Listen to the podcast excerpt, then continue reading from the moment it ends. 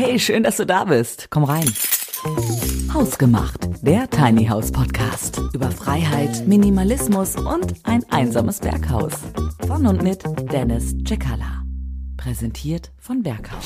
Ja, und damit herzlich willkommen, würde ich sagen, zum neuen Podcast Homemade, der Podcast von Tiny House Berghaus. Ich freue mich sehr, dass wir heute wieder hier eine neue Folge aufzeichnen, lieber Dennis. Ja, vielen Dank, Dirk. Ohne ich dich freue mich geht's auch ja sehr. nicht. Ohne dich geht es nicht, sind wir mal ehrlich.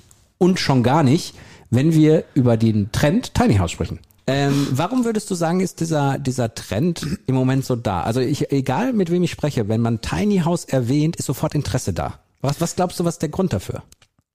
Also einmal der Grund ist auf jeden Fall, dass äh, Tiny House, das ist für viele so, so ein Begriff von Freiheit. Mhm.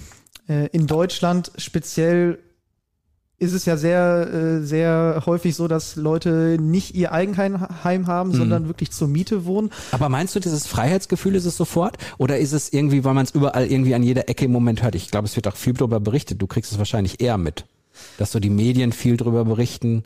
Genau, also die, die Medien berichten Mhm. natürlich sehr viel, das merkt man natürlich schon, aber auch in den, in, in den Köpfen der Leuten äh, weckt, weckt es schon so ein Freiheitsgefühl. Okay. Das, das merkt man schon und auch äh, alle, die, die sich äh, mit uns in Kontakt setzen, ähm, wiederholen das natürlich auch immer, immer wieder, dass die natürlich äh, das toll finden, dass Mhm. man dann natürlich auch die, die Möglichkeit hat, das Haus wieder woanders hinzubewegen. Ist es eigentlich so, wenn jetzt einer, also wenn du jetzt mal sagen müsstest, was so der häufigste Satz ist, wenn jemand so im Erstkontakt auf euch zukommt? Was, was sagen die am häufigsten? Sagen die so, ich will mein Zuhause transportieren können oder sagen die, ich will woanders wohnen oder sagen die, ich bin, will flexibel sein? Was ist so diesen, deren erster Satz am Telefon, wo du sagst, ah, okay, das habe ich schon häufiger gehört? Also das, das, was ich am meisten höre, ist definitiv das, dass die Leute etwas Eigenes haben möchten. Okay, also schon diese, ah, okay, die, nicht diese große Investition, Riesenhaus, sondern ich möchte Genau. erstmal langsam anfangen. Genau, also für viele ist das natürlich auch schon eine große Investition. Wir haben sehr viele, sehr viele Partnerkunden, die zur Miete wohnen und kein Eigenheim, kein Eigenheim haben. Und äh, mittlerweile ist es auch schon so, dass die Mieten natürlich sehr, sehr hoch sind. Ja. Und ähm, wenn man sich das dann durchrechnet, dann lohnt sich das schon mehr, sich dann ein Tiny House zu kaufen und dann hat man wirklich nach ein paar Jahren äh, sein Eigenheim und hat den Kredit abbezahlt und äh, kann das dann hinstellen, ja, Wo man will. Theoretisch, Ja. wo man will. Da kommt schon die kleine Einschränkung, ist ja klar. Du kannst, man kann jetzt nicht einfach ein Tiny House sich schnappen, kann jetzt sagen, ach hier in, äh, weiß ich auch nicht, in Krakau auf dem Marktplatz finde ich super, da stelle ich jetzt mein Tiny House erstmal eine Woche hin und übernachte da. So einfach geht's ja nicht. Du musst ja, man muss ja gewisse Dinge ein, einhalten, ist ja logisch. Ähm, aber es ist schon so, äh, dass der Trend möglicherweise auch in diese Flexibilität halt so reingeht, ne? dass die Leute einfach flexibler sein wollen und sich sagen wollen, komm, ich möchte es doch mal da und da. Und es gibt ja auch viele Möglichkeiten, wo man es hinstellen kann. Genau, genau. Also es gibt, zum einen gibt es erstmal verschiedene Möglichkeiten, sich verschiedene Typen von Tiny Häusern äh, zuzulegen. Einmal Mhm. kann man sich natürlich eine sehr mobile Variante zulegen, mit der ich dann wirklich auch in der Lage bin, mit dem Tiny House auf deutschen Straßen zu fahren oder Mhm. auf europäischen Straßen zu fahren.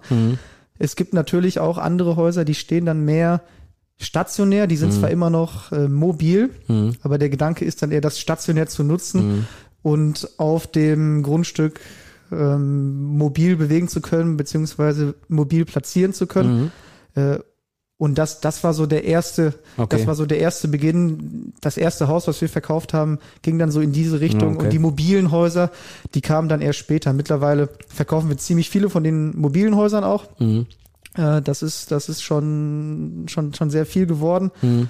Und das ist natürlich sehr cool. Das ist natürlich äh, ein tolles Gefühl, wenn man dann mitbekommt, dass einer seinen Urlaub da wirklich in Ja. so einem Haus gemacht hat. Also wir haben einmal äh, so richtig, dass es zum Transport schon so gedacht ist, ne, dass man schon häufig, häufig den Ort ändern kann, flexibler. Dann haben wir so ein bisschen, eigentlich ein bisschen stationärer.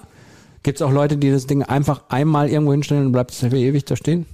Wahrscheinlich auch, ne? Das gibt's auch. Ja. Das gibt's auch sehr, sehr viel. Wir unterstützen unsere Kundenpartner natürlich auch dabei, dass wir die Bauanträge stellen, beziehungsweise. Ja, dass das ist nochmal eine extra Folge. Die ganzen Sachen, was man da so alles machen muss und die rechtlichen Sachen, die man einhalten muss, ne? Genau, das, äh, das ist natürlich ein ganz großes Thema. Da können wir, Ja. können wir eine Stunde, Ja, eine Stunde ja. drüber sprechen.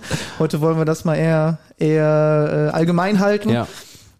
Aber der Trend ist schon interessant, ne? Finde ich schon. Also, dass immer mal wieder so ein Thema aufkommt, wo die Leute dann, was die Leute dann einfach cool finden. Ich meine, auch bei Podcasts ist es ähnlich. Ne? Im Podcast, oh, wenn der irgendwo sagt, gibt's ja keinen, der sagt, nee, Podcast, das klingt schon so langweilig und das ist doch so alt und das ist doch, ist doch nicht trendy. Und bei, bei Tiny House ist es ja genauso. Das ist auch so, wo man sagt, nee, das ist irgendwie trendy, das ist irgendwie, das ist schon cool. Also, ich wüsste nicht, dass irgendjemand mal sagt, langweiliges Thema. Ja, auf jeden Fall. auf jeden Fall. Wenn, wenn ich jetzt einem erzähle, wir bauen Tiny Häuser, dann sind die Leute natürlich Ja. erstmal so, die haben so solche Augen. Ne? Ja, ja, wollte ich sagen. Die machen große Augen ne? und Ja. sind dann natürlich erstmal total interessiert. Ja, wie macht ihr das? Was macht ihr dann so, da so? Ne? Und dann ähm, kommt man da immer sehr gut ins Gespräch. Mhm. Äh, viele Leute können das erstmal gar nicht glauben, äh, dass jemand, dass, dass jemand sowas hauptberuflich macht, weil man sieht das natürlich immer im Fernsehen. Ja. Ähm, aber so, so richtig viel wissen die Leute darüber nicht. Und das ist jetzt hier so ein Trend, der, der kommt ursprünglich aus den USA. Ja. Ja, Das Tiny House Movement, was Ende der 90er Mhm. eigentlich so, so richtig dann erst anfing. Warum Äh, glaubst du, sind die Amerikaner ticken die da irgendwie anders oder warum glaubst du, ist das so? ich glaube, die, ich glaub, die Amerikaner haben noch mal so ein stärkeres Freiheitsgefühl Ach so, als, als wir Deutschen. ja. Und äh, deswegen kann ich mir gut vorstellen, das ist der Grund, äh, weswegen, weswegen das da so ein bisschen den Anfang genommen hat. Angeklopft. So geht's los. Ich könnte mir auch vorstellen, dass wenn man dann über so ein Tiny House nachdenkt, dass es auch so ein bisschen die unterschiedlichsten Motivationen gibt. Ne? Ich könnte mir vorstellen, dass es da so manche gibt, die sagen, für mich soll das sehr, sehr hochwertig sein. Wenn ich mich irgendwie zurückziehe, dann möchte ich das sehr, sehr hochwertig haben. Für manche ist, glaube ich, auch so der Investitionsgedanke interessant, dass man sagt, na ja, vielleicht könnte ich es ja auch irgendwie vermieten als Ferienhaus oder wie auch immer. Das ist ja auch schön, Genau. ne? dass man da so die unterschiedlichen Möglichkeiten hat. Jeder hat immer so seine eigene Motivation, warum er sich ein Tiny House zulegen möchte. Und Mhm. wenn ich jetzt selber da drin leben möchte, dann habe ich natürlich auch ganz andere Bedürfnisse als jetzt vielleicht mein Nachbar Mhm. Ja. oder vielleicht äh, meine Freundin. Äh, und Ist, ist eigentlich, ist eigentlich, kriegst du in Tiny House kriegst du alles rein, oder? Da ist doch Verzicht muss man da eigentlich nicht, oder? Also klar, jetzt äh, platzmäßig ist Also- logisch, aber ich sag mal so. also, al- also du als Minimalist musst dann bestimmt auf nichts verzichten. ja, ja, ich bin, ich bin eher, ich bin tatsächlich, ich bin ja in der Richtung so unterwegs. Ich, Ja? ich, ich bin zu Hause am Ausmisten im Moment, volles Gas, weil ich gemerkt habe, dass das unterbewusst belastend ist, wenn man so viel hat. Also Genau. vor allen Dingen, wenn man Sachen hat, die man eigentlich nicht braucht. Nehmen wir mal an, hier der klassische Kleiderschrank. Ja, da hatte ich, äh, der war komplett voll. Und wenn irgendwie äh, ich äh, frisch gebügelte Hemden da reinhängen wollte, musste ich schon die, die Dinger suchen. Hier, der, wie heißen die nochmal? Sag mal schnell. Bügel? Kleiderbügel, ja. Auch mir fehlen mal die Worte. Äh, kommt selten vor, aber dann doch mal. Aber dafür findest du dann ein anderes Wort. Ja. ja, äh, Stangen für die Hemdaufnahme. So, ähm, worauf wollte ich hinaus? Also dann war das, dann war ich, habe ich ausgemistet und alleine das Gefühl zu haben, dass da weniger drin war, um das ich mich kümmern muss und ein Bügel frei war. Und ich, ich finde, das ist ein gutes Bild auch fürs Tiny House, weil dieses befreiende Heimatgefühl und natürlich ist es weniger, als wenn du ein 200 Quadratmeter äh, Nobelhütte irgendwo stehen hast. Aber das kann auch total befreiend sein, oder? Auf jeden Fall, auf jeden Fall. Und das ist auch das, was, was, was ich merke bei allen, die, die mit uns zusammenarbeiten, bei allen, die bei uns ein Haus äh, kaufen, die haben sich alle immer vorher schon damit beschäftigt. Die wissen vorher schon, wie sie da drin leben wollen. Also zu 80 Prozent sind die Leute total darauf vorbereitet. Mehrere Jahre haben die sich damit beschäftigt. Die haben schon vorher ihren Schrank ausgemistet und berichten schon Ah, du nimmst mein Vorher. Bild auf, sensationell. und, und die berichten dann schon vorher Ja, darüber, dass sie sich jetzt besser fühlen, ja. Weil sie weniger Sachen haben. Cool. Und, und, und ähm, also das, wir haben zum Beispiel Umfragen gemacht mit unseren Kunden im, im Nachhinein, wenn wir die Häuser ähm, ausgeliefert haben, um auch so ein bisschen zu wissen, okay, wie fühlen die sich jetzt da drin, wie passt das mit dem zusammen, was, was die sich vorher vorgestellt haben. Und dann gibt's ganz stark, ganz häufig gibt's den Typen, der dann berichtet, ja, ich habe das ja alles vorher schon geplant, ich habe vorher schon viele Sachen ausgemistet, ich wusste ganz genau, wie viel ich brauche. Und so bin ich in diese Planung reingegangen und das hat sich jetzt im Endeffekt dann auch bestätigt. Ah, okay. Dass man das wirklich die Erwartungen so, was man, wie man sich das vorgestellt hat, wie man es geplant hat, erf sich erfüllt hat und dann ein zufriedenes Gefühl damit hatte. Genau. Ich habe zum Beispiel, ich habe zum Beispiel einen unserer ersten Kunden, der Dennis, der auch Dennis heißt, der, der damals gesagt das war hat, ich selber. Ja, nee, das, war, das war nicht War ich, aber, Dennis, aber ja. schöne Grüße an Dennis. Ja. Er, hat, er hat übrigens damals gesagt, er kauft das Haus bei uns, weil ich auch Dennis heiße. Nee. Und er ist Aber ich glaube, so, das war ein Scherz. Ich, glaub, Also- ich, hoffe, das war ein Scherz. Ich hoffe, das war ein aber er Scherz. scheint heute noch zufrieden zu sein. Das er, würdest du ihn jetzt nicht als er Beispiel ist bringen. immer noch zufrieden. Wir haben auch immer noch Kontakt Mhm. und äh, sprechen, sprechen sehr häufig. Und bei ihm war das damals so, er wollte sich ursprünglich ein Einfamilienhaus kaufen. Mhm. Hat sich aber dann mit, mit diesem Trend Tiny House äh, beschäftigt und hat dann selber auch gemerkt, ja, er hat selber sehr viel, sehr viel an, an, an Sachen zu Hause Ja. und äh, fand diesen Trend dann total cool und dachte sich dann, okay, nee, ich kaufe mir jetzt kein, kein Mhm. Haus, kein Einfamilienhaus, sondern ich gehe in diese Richtung Tiny House. Mhm. Und der hat sich dann so ein Tiny House gekauft. Da kann Und eins, auch, wo es irgendwo steht und äh, fix steht oder? das, da, das steht fix. Mhm. Er hat sich dann da so eine schöne Terrasse draufgebaut. Ich habe so ein schönes Bild, Mhm. wie er auf seiner Terrasse sitzt nach einer Fahrradtour Ach, muss man posten. mit, äh, Ja. mit einer Weinflasche. Komm, das müssen wir, Das wenn die, wenn die Podcast-Folge hier veröffentlicht wird, dann müssen wir äh, das in die Insta-Story machen. Kannst du das merken? Ja. Ich kann mir das merken. Ich habe auch viele solcher Sachen. Ich kann dir Ja. gleich mal ein paar Sachen noch davon zeigen. Ich wollte das hier gerade aufmachen. äh, dann zeige ich dir das schon mal, weil dann, ich glaube, da kann man ziemlich viel Komm, zeig von her. nehmen.